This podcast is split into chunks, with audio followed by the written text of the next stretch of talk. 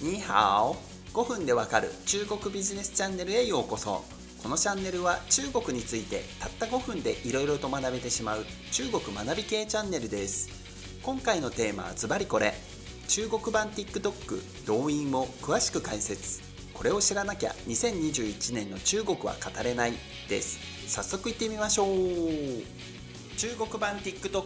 動員はもともと GD 東キャオという日本でいうとスマートニュースにあたるようなニュースのまとめアプリを運営していた北京 GG タオドンクジユシャン公司通称バイトダンスが2016年9月に立ち上げたショート動画アプリです。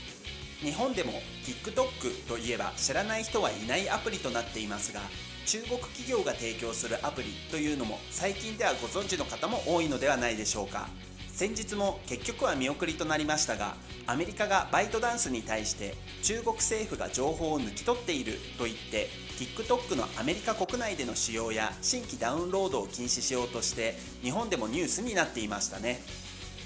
そんな動員ですが2020年8月には1日のアクティブユーザー数が6億人を超え19歳から35歳までの割合が約70%を占めると言われており中国の若者の多くが1日1回は見ているというサービスになっています。若者が使っていることもありその使われ方も日々進化をしていて芸能人や友人たちの面白い動画を楽しむだけではなくメイクの方法や外国語の勉強料理などさまざまな情報を収集する検索メディアとして使われるようになってきています。日本でいうとインスタグラムも同じような使われ方をされるようになってきていますよね。そして今中国で最も注目をされている動員の機能が2019年末にサービスが開始となった動員シャオディエンです。一言で言うと動員上の EC プラットフォームで天猫や人丼日本でいうと楽天のように自社で出店するタイプの EC プラットフォームです。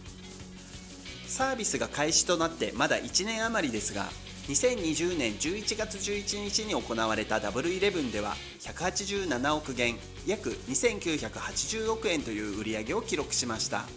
今回で12年目となった天猫の売り上げは4982億元約7.8兆円ですので売上の規模は天猫の3.7%ほどとまだまだ小さいものですが187億元という数字は天猫のダブルイレブンセールの4年目の売上規模に相当します。EC プラットフォームとしてはかなり後発にもかかわらず現時点で天猫ダブルイレブンの4年目の売り上げを記録できるのはさすがの一言です。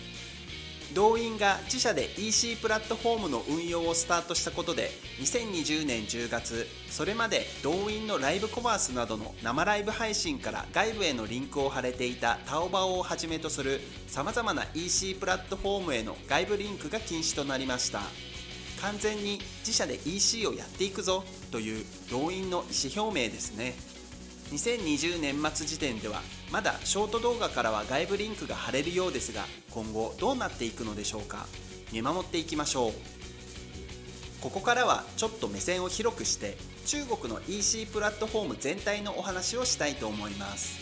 動員だけに限らず天猫など中国の EC プラットフォーム全体の流れとしてメーカー企業と直接取引をする傾向が年々強まっています。理由はシンプルでメーカーと直接取引をした方が安く仕入れることができ利益幅が大きくなるからです。そしてこのことは小売店の中抜きを意味します。近年天猫は小売企業の新規出店を NG としているのが最たる例ですね。動員ではまだそのような制限はないようですが価格勝負になっている現在の中国 EC の世界を考えると同じ道をたどる可能性も否定できません。特に日本の小売企業が中国進出をするとなると今後は相当ハードルが高くなることは間違いありません。最後に今後について注目したいニュースをご紹介します。2020年10月バイトダンスは香港への上場に向けて20億ドル約2040億円の資金調達に向けて調整をしているという報道が出ていました。その企業価値は1400億ドル約14兆5600億円とも言われ世界最大のユニコーン企業と言われています。そしてこのバイトダンスに出資をしているのがソフトバンクビジョンファンドです。黎明期のアリババにソフトバンクが出資をして後に大きな利益をもたらしたのは有名なお話ですよね。バイトダンスもアリババの時のようにうまくいくのでしょうか？今後も注目です。本日の配信は以上となります。もしよろしければ気になったことや取り上げてほしいテーマなどがありましたらコメントをいただけると嬉しいです。また公式 YouTube チャンネルの株式会社エンジョイジャパンチャンネルでは本日お話をさせていただいた内容をアニメーション動画で配信していますのでよろしければこちらもご覧ください。それではまた次回お会いしましょう。在チェン。